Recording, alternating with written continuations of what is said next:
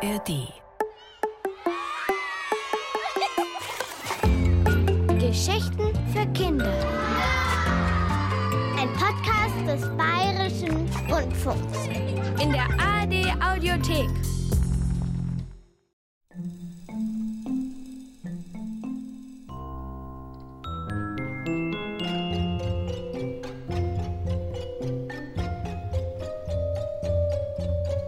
Das kleine gelbe Haus von Leo Hoffmann.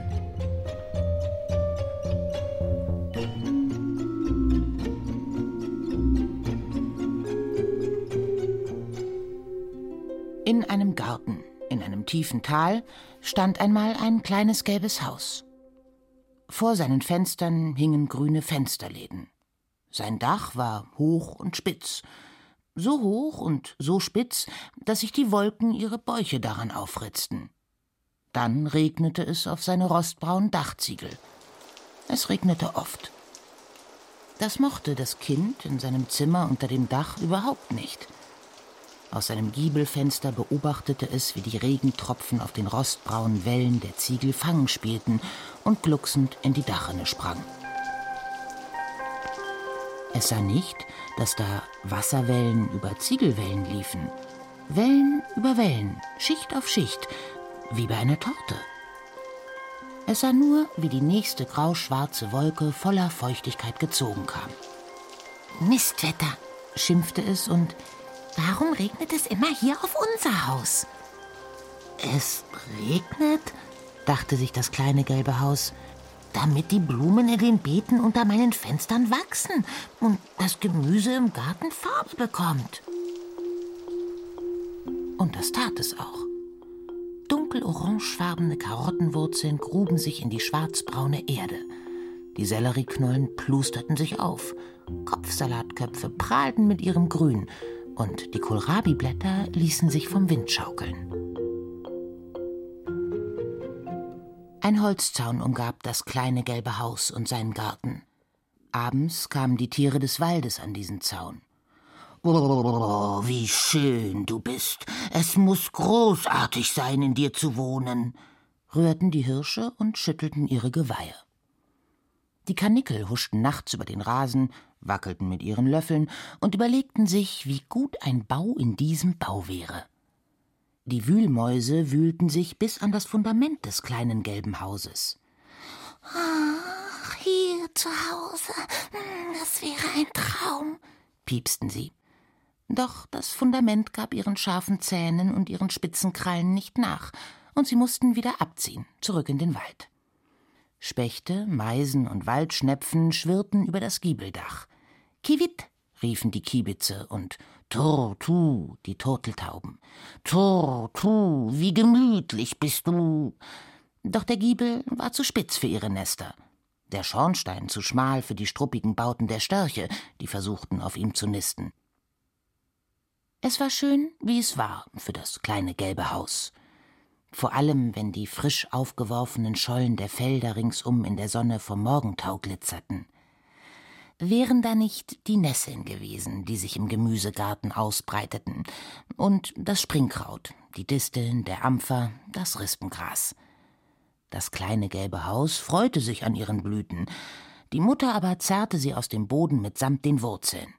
Ein Kreuz ist das mit euch, kein Beet lasst ihr in Ruhe. Sobald die ersten Schneeflocken aus den Wolkenbäuchen auf das Haus rieselten und seine Dachrinnen angenehm kühlten, begann auch der Vater zu schimpfen. Es ist zu weit bis zur Straße. Diese ewige Schneeschipperei bricht mir noch das Kreuz.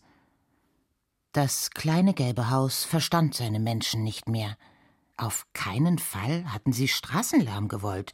Sie hatten einsam zwischen Wald und Feld hausen wollen.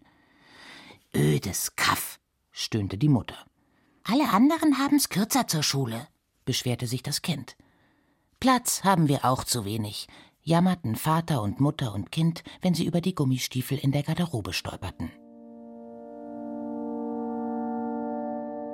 Da begann auch das Haus sich unwohl zu fühlen.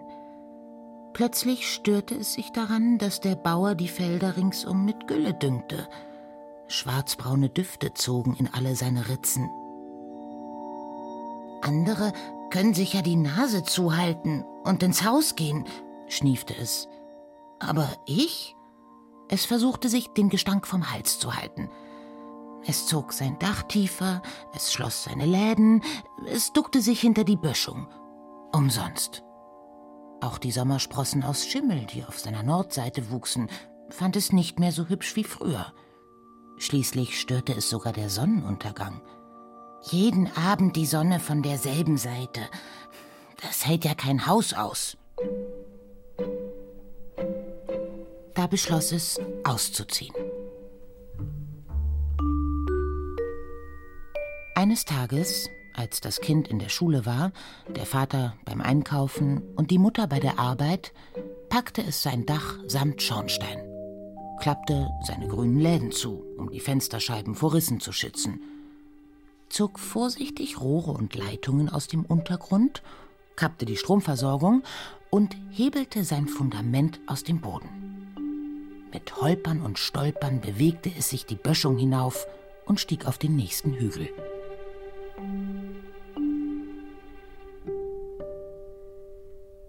Oben blickte es sich um. Es sah weit über das Land. Unter ihm lagen Getreide und Kartoffelfelder. War da Platz für ein Haus? Nicht wirklich.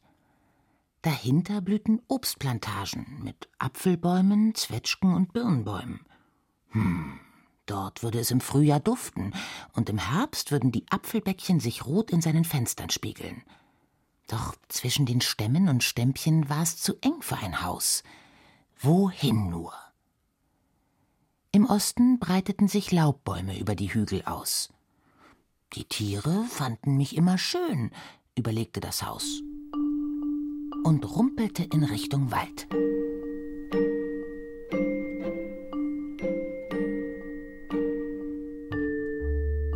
Dort angekommen, wand es sich zwischen Buchen und Birken hindurch, streifte ein paar Eiben, schreckte eine Karnickelfamilie auf und fand schließlich auf einer Lichtung zwischen alten Eichen den perfekten Platz, um sich niederzulassen. Uff, öffnete es seine Läden und sah in die Runde. Sonnenstrahlen malten helle Flächen auf seine Wände, auch auf die Sommersprossen. Büschel aus weißem und grünem Waldgras lagen wie eine angenehme Matratze unter seinem Fundament. Nicht zu hart, nicht zu weich. Am Grund einer nahen Schlucht murmelte ein Bach. Es klang wie Musik.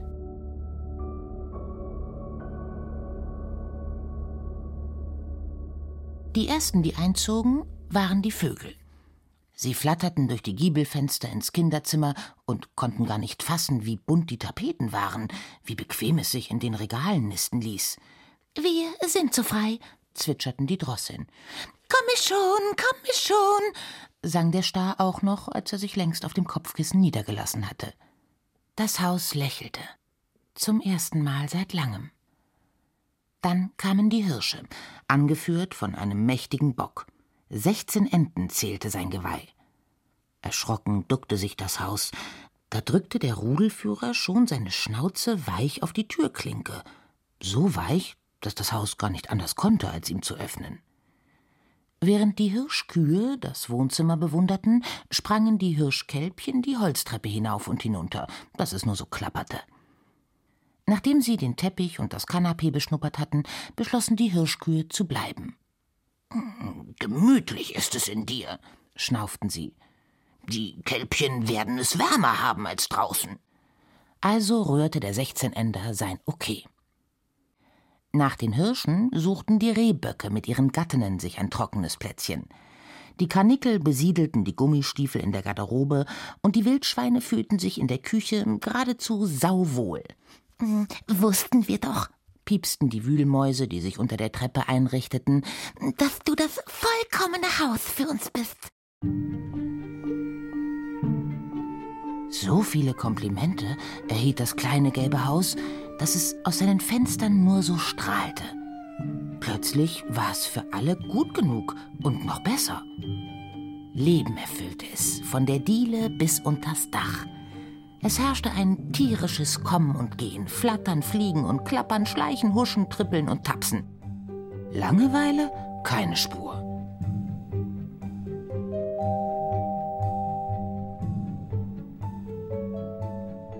Doch es begann zu riechen. Nach den wilden Äpfeln, die den Hirschkälbchen unter den Schrank gerollt waren und nun faulten – nach dem feuchten Heuhaufen, den sie in der Küche aufgetürmt hatten, damit sie nachts zum Fressen nicht noch einmal raus mussten. Und, es muss leider gesagt sein, nach Mäusekot und Hasenkötteln, nach Hirsch- und Rehlosung, nach Marderkacke und Würstchen vom Fuchs. Die Tiere machten hinter sich nicht sauber. Am schlimmsten waren die Mehlschwalben. Sie hinterließen lange Spuren auf den gelben Hauswänden. Nur die Wildschweine gingen nach wie vor im Wald aufs Klo. Die Tiere räumten auch nicht auf, im Gegenteil. Die Igel brachten immer mehr Laub, Erde und Gräser in das kleine gelbe Haus. Den Vögeln reichte ihr Nistmaterial ebenfalls nicht aus. Ästchen, Moos, Halme und Büschel von Tierhaaren bedeckten bald die Holzböden, die Regale, die Schränke, Betten und das Kanapee. Niemand saugte Staub, fegte oder wischte. Zudem vergaßen sie dauernd die Haustür zu schließen. Das Haus fröstelte, es bekam kalte Füße. Dass die Eichen ihr Laub in seine Regenrinnen geworfen hatten, war ebenfalls unbehaglich. Das Regenwasser konnte nicht ablaufen. Das Haus bekam Schnupfen. Aber es war ein so liebenswertes wie liebenswürdiges Haus, ein geduldiges Gebäude und hielt daher den ganzen Winter über die Tiere warm. Doch als im Frühling die Jungvögel im Kinderzimmer schlüpften und Tag aus, Tag ein um die Wette Wurm her, Wurm her piepsten, bekam es Kopfschmerzen im Giebel. Kaum waren die Vögel flügge, fiebten die nackten Wühlmäuse unter der Treppe um die Wette. Hunger, Hunger! Das Haus bekam Migräne. Gleichwohl hielt es still. Erst als der Specht Löcher in sein Fachwerk hackte, um sich eine größere Nisthöhle zu bauen, entschied es, es muss sich etwas ändern.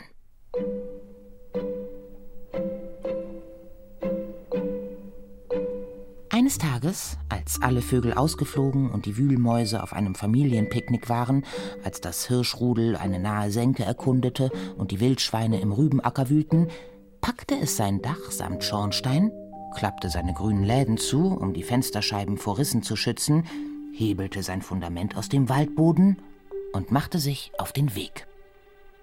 Es wusste genau, wohin es wollte. Zum See. Sich waschen. Es folgte dem Bachlauf, dem es von der Eichenlichtung aus gelauscht hatte. Nach einigen Kehren und Windungen erreichte es, wonach es sich gesehnt hatte. Wasser.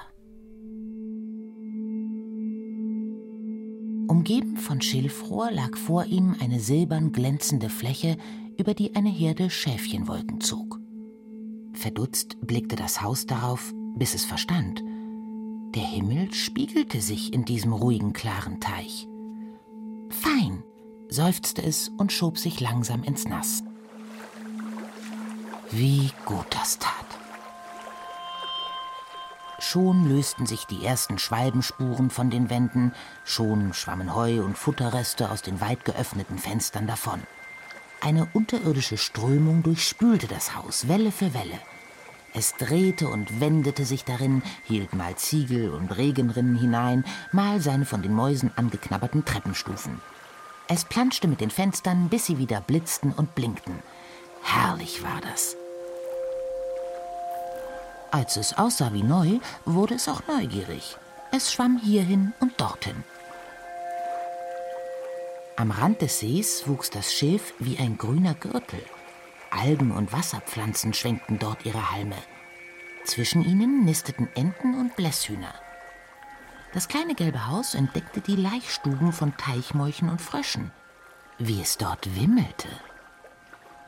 Wo der See tiefer wurde, umkreisten es Welse und Hechte. Plötzen glotzten durch seine Fenster, Barben und Schleien. Stetig bewegten sie ihre Kiemen und Flossen. Nach einer Weile trieben sie lautlos ab. Kein Fiepen, kein Zwitschern, kein Blöken. Denn Wasserbewohner sind ja bekanntlich stumm, jedenfalls für Häuser. Adieu, Kopfschmerz, lachte das Haus. Hier bleibe ich. Es ließ sich auf den Seegrund sinken und ruhte sich aus. Nicht lange, da kamen die ersten Goldrücken angeschwommen, alte, erfahrene Karpfendamen. Vorsichtig schwammen sie durch die Wohnzimmerfenster ins Haus. In ihrem langen, langen Karpfenleben hatten sie einiges gesehen, jedoch kein Kanapee, keine Blumenvasen und erst recht keinen Esszimmertisch. Als sie merkten, dass sie vom kleinen gelben Haus nichts zu befürchten hatten, ließen sie auch die jüngeren Karpfen durch die Fenster hineinschwimmen. Die Kleinen platschten, spielten unter den Sesseln Verstecken, jagten sich durch die Küche, wirbelten Blasen auf, die das Haus kitzelten. Es kicherte, es prustete, es wackelte mit seinen Dachziegeln, es fühlte sich pudelnass und pudelwohl. Dass ich da nicht gleich drauf gekommen bin, gluckste es. Ich gehöre ins Wasser. Wohin sonst? Und es lächelte, wie Häuser eben lächeln, wenn es ihnen gut geht. Nach den Fischen kamen die Teichkröten. Sie zogen ins Kinderzimmer, denn dort schien es ihnen sicherer als im Schilf. Dann ließen sich die Molche im Treppenhaus nieder.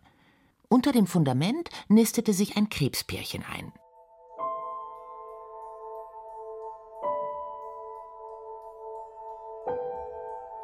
Es wurde Sommer. Das merkte das Haus daran, dass das Wasser im See sich erwärmte. Die Sonne schien auf die Oberfläche des Sees und ihre Strahlen tasteten ab und an über seine Dachziegel. Hm, das hatte sich früher besser angefühlt, heißer und trockener, dachte das Haus.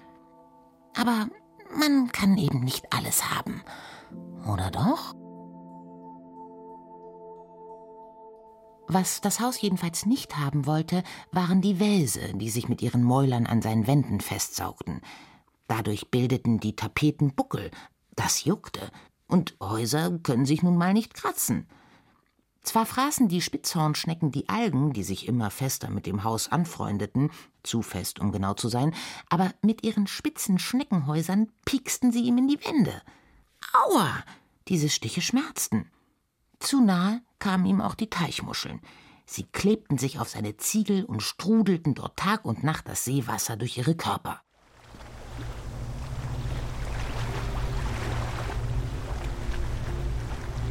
Am unangenehmsten jedoch war das Wasser selbst, denn es drang überall ein, auch dort, wo das Haus es gar nicht haben wollte, in seine Dachbalken beispielsweise, in seine Fensterläden, in seine Treppenstufen, in seinen Fußboden. Dabei war das Haus längst sauber wie nie. Das Ergebnis? Das Holz saugte sich voll. Die Balken quollen auf, das Parkett blähte sich auf wie Milch, wenn sie gleich überkocht. Umsonst mahnte das Haus. Bleibt liegen, macht euch schmal. Das Holz wollte nicht hören. Oder konnte es nicht. Da ahnte das Haus, dass es auseinanderfallen würde, wenn es noch lange im Wasser bliebe. Das wollte es auf keinen Fall.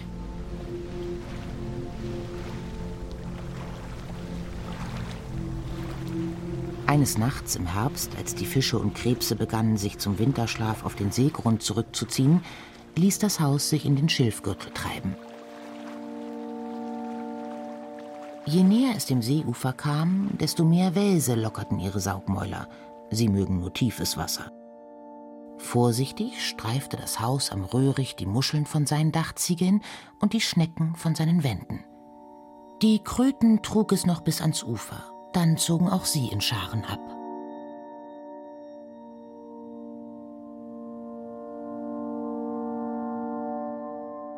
Als es schließlich auf der Böschung stand, triefte das Seewasser aus dem Haus. Aus allen Ritzen und Löchern lief es. Das Haus schüttelte sich, dass die Tropfen flogen. Es presste sich zusammen, damit das Wasser aus seinen Ziegeln herausquoll. Es drückte hier und drückte da und fühlte sich vor allem eines nass. Patsch nass. Als es sein Spiegelbild im See erblickte, erschrak es. Oh weh, jetzt bin ich zwar sauber, aber wie sehe ich aus? Schief saß sein Dach auf Balken, die vollgesogen waren wie Badeschwämme. Seine Treppenstufen glichen einer Reihe von Kopfkissen. Sein Holzboden schlug Wellen.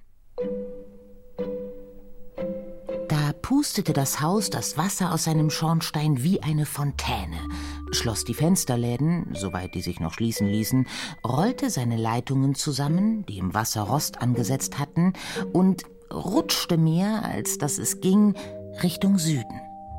Denn eines war klar, Es musste ins Warme. Dorthin, wo Hitze und Sonne auch das letzte bisschen Feuchtigkeit aus seinen Wänden und Böden heraussaugen würden.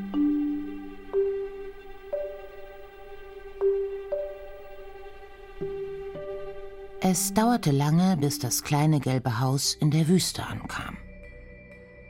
Doch als es Tag und Nacht gewandert war, wurde der Pfad, den es entlang rumpelte, immer sandiger. Bald verschwanden die letzten Pflanzen. Nur noch harte, stechende Grasbüschel säumten den Weg. Sie waren weder so saftig noch so grün wie das Gras, das das Haus aus seinem Garten kannte, nicht so federnd wie der Waldboden und nicht so beweglich wie das Quellmoos oder die krautige Wasserpest im See. Dieses Gras war matt silbergrau und hatte schneidend scharfe Ränder. Zum Glück ist mein Fundament aus Stein, dachte das kleine gelbe Haus. Sonst gäbe es böse Schnitte. Plötzlich brach der Trampelpfad ab. Jäh ging es in die Tiefe. Das Haus stoppte. Es stand hoch oben auf einer steil abfallenden Sanddüne. Unter sich roter, warmer Sand. Im Osten gelber Sand. Im Westen weißer Sand. Über sich heiß und durstig die Sonne. Wie zärtlich sie mit ihren Strahlenfingern über die Ziegel strich, Tropfen für Tropfen an Seewasser zog sie dabei heraus – das Haus spürte, wie sein Dach dampfte und reckte sich der Hitze entgegen. Genau so hab ich mir das vorgestellt. Es rutschte die Düne hinunter in ein Tal voller Sandwellen, die Schlangenlinien über den Grund zogen. Der Wind pustete in diese Wellen hinein, wirbelte sie auf, dass die Sandkörner nur so flogen. Kaum hatten sie sich als weitere Welle niedergelassen, kam der nächste Windstoß und wirbelte sie wieder nach oben. Dem Haus schien es, als kicherten die Körner dabei. Es hatte nicht geahnt, dass die Wüste ein so lustiger Ort war und lief lachend zwischen zwei langgestreckten Sandbergen hindurch in die rote Ebene, wo eine Düne neben der anderen lag. Dort breitete es seine Leitungen im warmen Grund aus und atmete tief durch. Herrlich, diese Hitze. Grandios. Der Sand war so weich, so geschmeidig.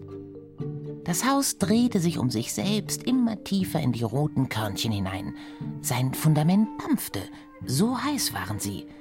Genau das hatte das Haus gewollt. Es fühlte sich großartig. Als es aus dem Giebelfenster um sich blinzelte, sah es Dünen über Dünen über Dünen. Wie Sicheln sahen sie aus, Neumonde auf der Erde. Das Haus blickte in den Himmel. Tatsächlich, da schwebte sie auch schon blass, die Sichel des Neumondes. Auf der anderen Seite des Himmels stand ein großer weißgelber Feuerball, die Sonne. Beide lächelten auf das kleine gelbe Haus mit dem roten Dach hinunter. Zufrieden stieß es ein paar Dampfwolken aus. Zisch.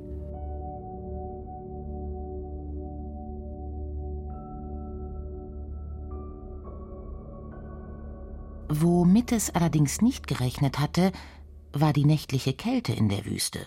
Wie hätte es das auch wissen können? Mit der Sonne sank die Temperatur tiefer und tiefer. Statt 45 waren es plötzlich nur mehr 10 Grad. Der Sand gab die Hitze genauso schnell wieder ab, wie er sie gespeichert hatte. Brrr, zitterte das Haus. Seine Wände knackten. Ob sie diesen Wechsel von Hitze und Kälte ohne Schaden aushalten würden? Womit es auch nicht gerechnet hatte, war die Unmenge an Sternen und Sternschnuppen, die aufflammten, sobald die Sonne hinter der allerletzten Düne versunken war.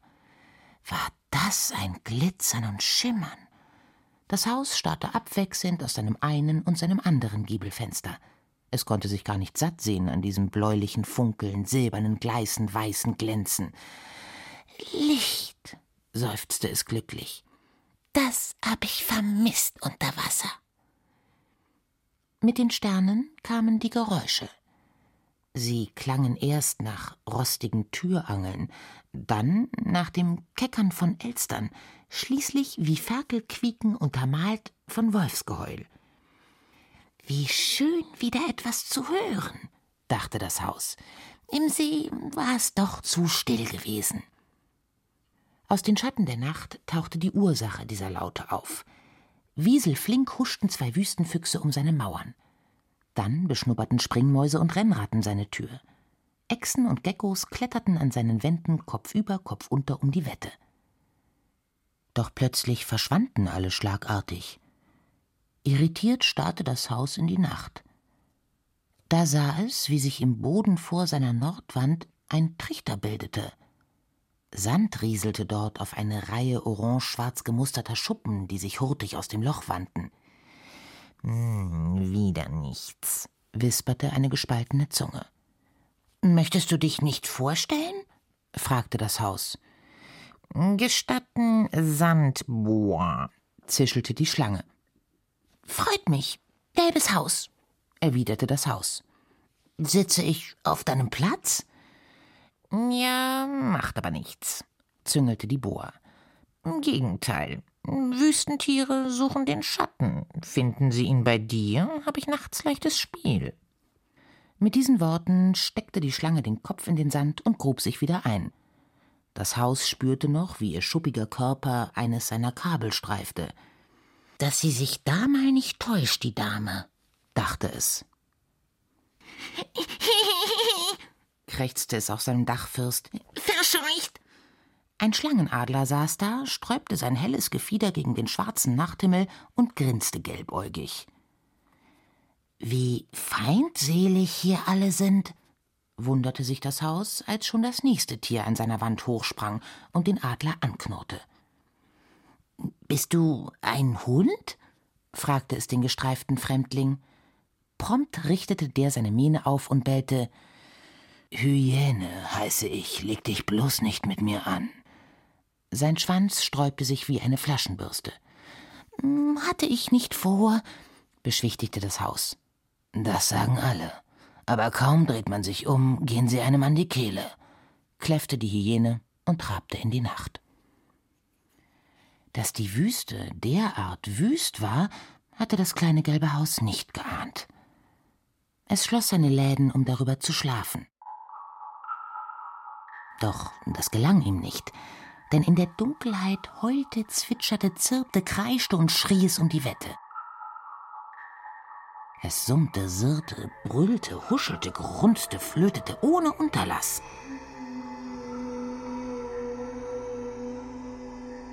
Am unheimlichsten waren die geisterhaften Brummtöne, die das Haus von allen Seiten überfielen.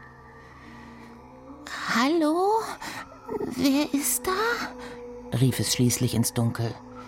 Zeig dich! Wir sind's, antworteten die Sandberge. Ihr? Was macht ihr?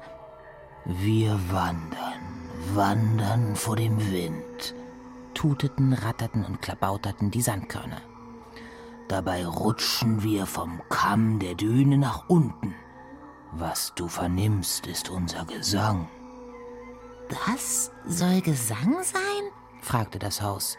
Was es hörte, klang wie Nebelhörner, wie Propeller oder Trommeln. Das Haus lauschte, tat dabei aber kein Auge zu. Und das war gut so, sonst hätte es das Morgengrauen verschlafen. Die aufgehende Sonne leistete ganze Arbeit. Sie färbte die Kämme der nachtschwarzen Dünen erst grau, dann lila, dann dunkelrot, rosa, orange und schließlich rot. Was für ein Licht! So etwas hatte das kleine gelbe Haus noch nie gesehen. Krähe! schossen ein paar Raben durch die Strahlen. Neugierig kreiste ein Greifvogel über dem spitzen Ziegeldach. Hinter der höchsten Düne trat eine Herde cremeweißer Tiere hervor. Ihre Schädel waren hellbraun und aus den dunkelbraunen Fellbüscheln an ihrer Stirn wuchsen spiralförmige Hörner. Wie schön sie sind, dachte das Haus. Sie erinnern mich an die Hirsche und Rehe im Wald. Es lächelte glücklich. Plötzlich war kein Tier mehr zu sehen und zu hören. Bald merkte das Haus warum. Wind war aufgekommen. Er jagte über die Dachziegel und schleuderte feine Körnchen gegen seine Wände. Mann, wirft nicht mit Sand. Hör auf! Du rubbelst ja meine gelbe Farbe ab! rief das Haus erbost.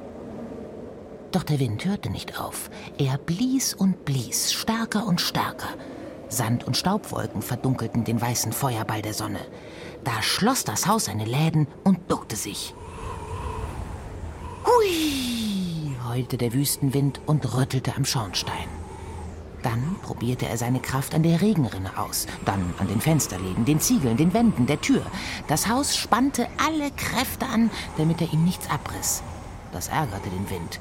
Schwaden um Schwaden von Sand warf er gegen die Wände. In alle Löcher und Ritzen pustete er die Körner. Zuvor war der Sand dem Haus weich vorgekommen. Der Sturm aber machte seine Körner messerscharf und nadelspitz. Aua! weinte das Haus. Sogleich verdampften seine Tränen in der Hitze. Da atmete es tief ein, sammelte all seine Kraft und hielt den Böen stand. Erst als der Sturm abflaute, lockerte es seine Anspannung. Kein zweites Mal, schwor es sich. Hier bleibe ich wirklich nur so lange, bis ich ganz trocken bin. Tatsächlich hatte der Wind eine Menge Feuchtigkeit aus seinen Mauern geblasen. Den Rest erledigte die Sonne, die hervortrat, als der Sandsturm sich gelegt hatte. Sie schien und schien und schien. Trotz seiner geschlossenen Läden wurde dem Haus heiß und heißer. Hm, eine kühle Brise, dachte es, wäre jetzt schön. Aber der Wind wollte nicht mehr wehen. Ein paar Tropfen, dachte das Haus, täten mir gut. Doch nicht die kleinste Wolke zeigte sich am Himmel.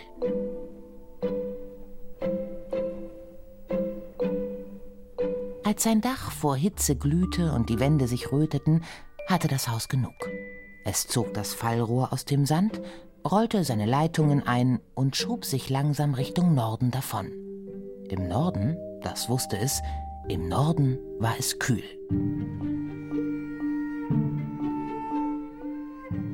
Am ersten Bach, der seinen Weg kreuzte, blieb das kleine gelbe Haus stehen und schob seine Wasserleitung hinein. Das tat gut. Als es sich satt getrunken hatte, bemerkte es einen Berg am Horizont. Er trug eine Kappe aus Schnee. Dorthin würde es gehen, dort würde es seinen Sonnenbrand abkühlen. Gedacht, getan. Es ist gar nicht so einfach, einen Berg zu erklimmen. Das merkte das Haus bald. Der Anstieg über Wiesen und Weiden ging ja noch. Die grasenden Kühe hoben ihre Köpfe, machten ihm Platz und muten ihm ermutigend hinterher. Gut, gut.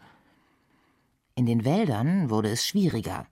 Es gab so wenig Platz zwischen den Bäumen. Wo immer eine freie Stelle war, hatten sich junge Buchen, Eichen oder Ahorne ausgesät und gekeimt. Das Haus wollte keines der Bäumchen niedertrampeln. Es wollte sich auch nicht zwischen den alten Stämmen hindurchquetschen, riskierte es dabei doch Risse in deren Rinde und Schrammen an seinen Wänden. Schließlich fand es eine Schneise, die wohl eine Lawine gerissen hatte. Dort mühte es sich nach oben.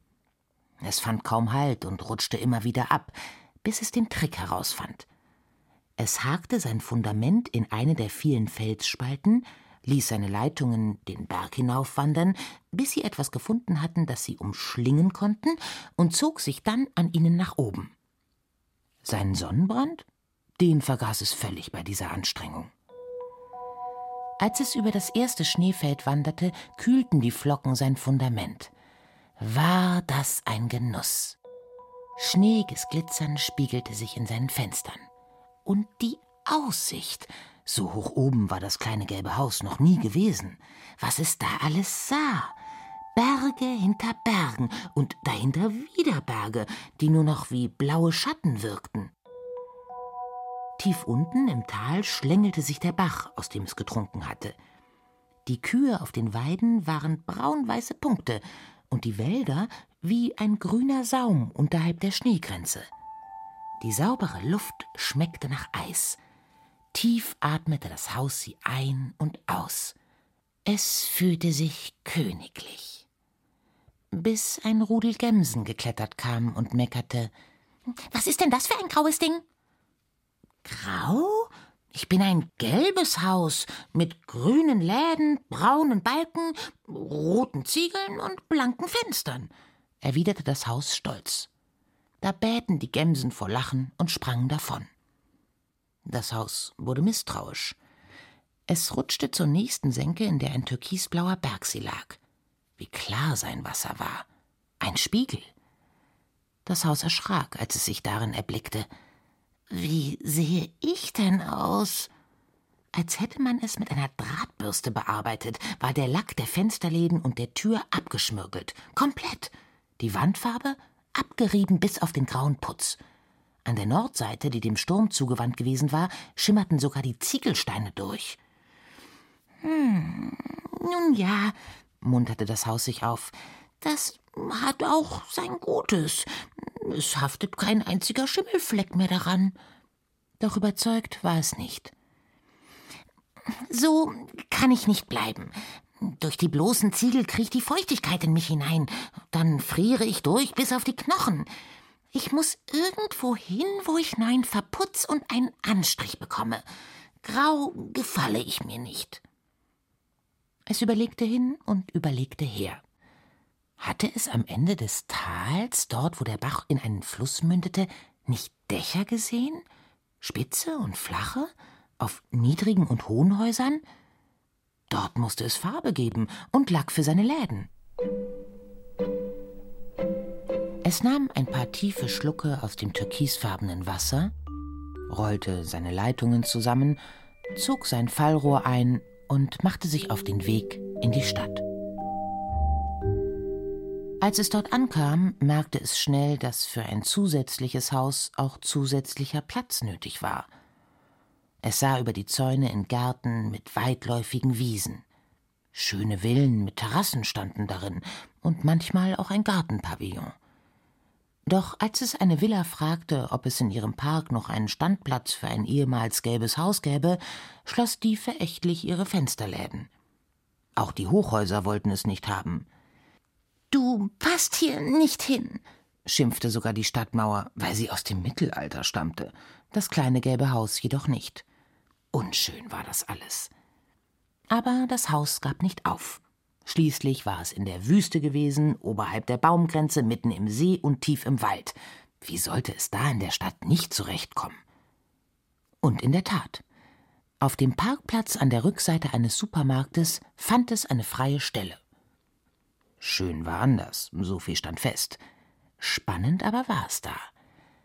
Kaum waren die Leute mit ihren Einkäufen verschwunden, kamen die Skateboarder und nutzten das butterweiche Pflaster unter dem Flutlicht der Laternen für ihre Kunststücke. Sie hatten Lautsprecherboxen mitgebracht, die dröhnten über den Platz, doch das machte dem kleinen Haus nichts aus. Es war nichts gegen den Gesang der Dünen. Nach den Skatern kamen die Sprayer. Sie schüttelten ihre Dosen und begannen seltsame Kürzel auf die Mauern zu sprühen. Das ließ das kleine Haus nicht lange mit sich machen. Einer Sprayerin knallte es einen Fensterladen an den Kopf. Ein zweiter Sprayer verfing sich in einem Kabel, das plötzlich unter dem Fundament hervorgeschossen kam und sich um seinen Knöchel wickelte. Oha, stellte das Haus fest. Was die Sandbohr kann, kann ich auch. Stöhnend und fluchend trollten sich die Sprayer. Morgens, in aller Herrgottsfrühe, fuhren die Lastwagen vor, und nebelten das kleine Haus mit ihren Dieseldämpfen ein, dass es Dauerhusten musste, bis sein Schornstein sich krümmte. Kaum waren sie verschwunden, strömten die Autos auf den Platz und drängelten sich um das Haus. Es konnte sich kaum rühren. Doch verglichen mit den Welsen und den Spitzhornschnecken war auch das eine Kleinigkeit. Das Haus freute sich an dem Hin und Her. Und als dann noch ein streunender Hund es beschnüffelte und fragte, ob er einziehen dürfe, öffnete es seine Tür. Unter einer Bedingung. Deine Toilette ist draußen. Und bewachen musst du mich auch. Einverstanden, wedelte der Hund mit dem Schwanz und legte sich aufs Kanapee. Er nahm seine Aufgabe sehr ernst. Jeder, der sich dem Haus mit schlechten Absichten näherte, wurde weggebellt. Die Stadtspatzen, die sich ein Nest in der Regenrinne bauen wollten, bat das Haus, auf dem Schornstein zu nisten, damit das Regenwasser ablaufen konnte. Es schüttelte die Grassamen, die sich in seinen Mörtelritzen ansiedeln wollten, von seinen Mauern und fegte mit seinem losen Starkstromkabel das Moos von seinem Fundament. Nur der neue Verputz und die neue Farbe, die fehlten ihm. Da kurfte eines Tages ein blaues Auto über den Parkplatz und hielt direkt vor seiner Haustür. Ein Kind stieg aus. Es stutzte, starrte dem Haus auf die Tür und schrie dann Mama, Papa, da ist es ja, unser Haus. Ich habe unser Haus wiedergefunden. Blödsinn, erwiderte die Mutter. Unser Haus ist gelb, nicht grau. Es hat eine grün lackierte Tür und grün lackierte Läden. Seine Regenrinne ist weder rostig noch verbeult, seine Balken sind glatt, sein Schornstein steht gerade und seine Fenster sind heil, setzte der Vater hinzu. Doch, doch, sagte das Kind, ich erkenne es. Darf ich dich öffnen? fragte es das Haus. Das kleine gelbe Haus nickte. Behutsam schob das Kind seinen Hausschlüssel in das Schloss der Tür. Sie öffnete sich mit einem Klacken. Aus dem Wohnzimmer kam der Hund gelaufen und knurrte. Als das Kind ihn höflich begrüßte, entschied er sich, es gewähren zu lassen. Gemeinsam beratschlagten Haus und Hund, Vater und Mutter, Kind und Spatzen, was zu tun wäre. Sie schlugen vor und schlugen ab. Sie entwarfen und verwarfen. Vater und Mutter betrachteten die Schäden an Böden, Wänden, Treppen und Fundament.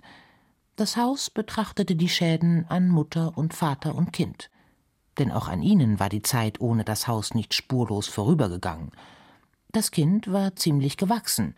Der Vater hatte eine Glatze bekommen, die Mutter eine spitze Stimme. Am Abend schließlich waren sich alle einig. Im Baumarkt kauften die Eltern einige Säcke Verputz, 17 Eimer gelbe Farbe und neun große Dosen grünen Lack. Außerdem eine Schleifmaschine für die Böden und die Treppenstufen, Zement für den Schornstein.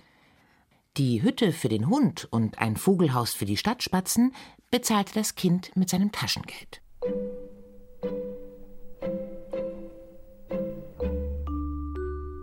Danach zogen alle in die Stadt am Meer. Denn dort war noch niemand von ihnen gewesen. Das Haus stellte sich am Stadtrand auf einen Hügel.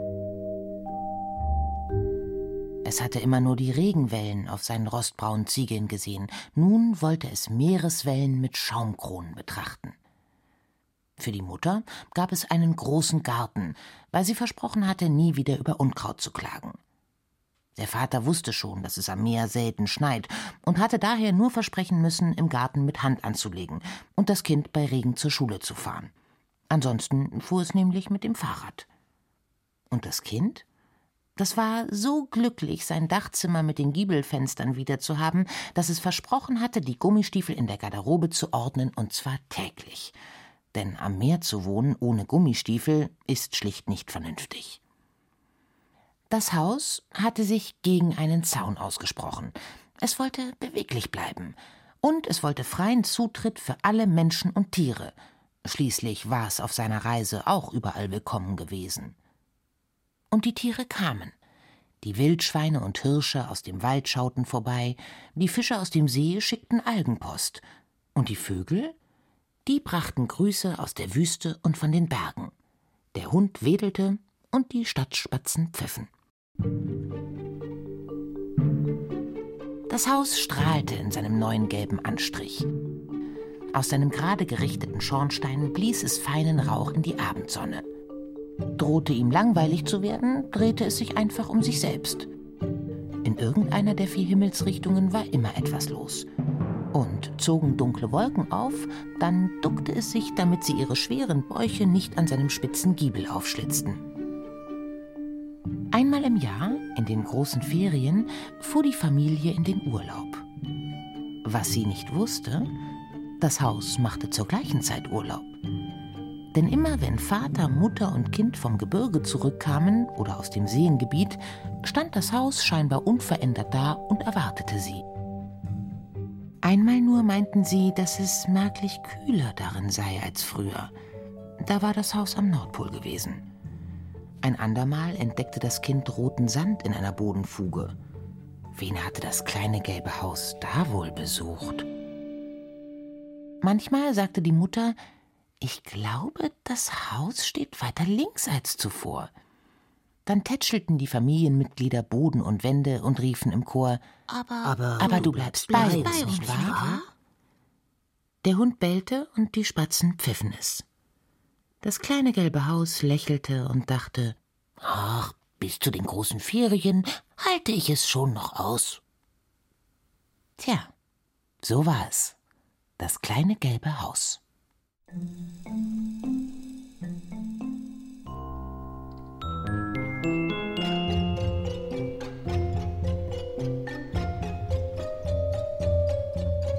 Das war Das kleine gelbe Haus von Leo Hoffmann. Sprecherin Xenia Thieling. Technik Daniela Röder. Regie Irene Schuck. Redaktion Claudia Schöll und Inga Nobel. Eine Produktion des Bayerischen Rundfunks 2023.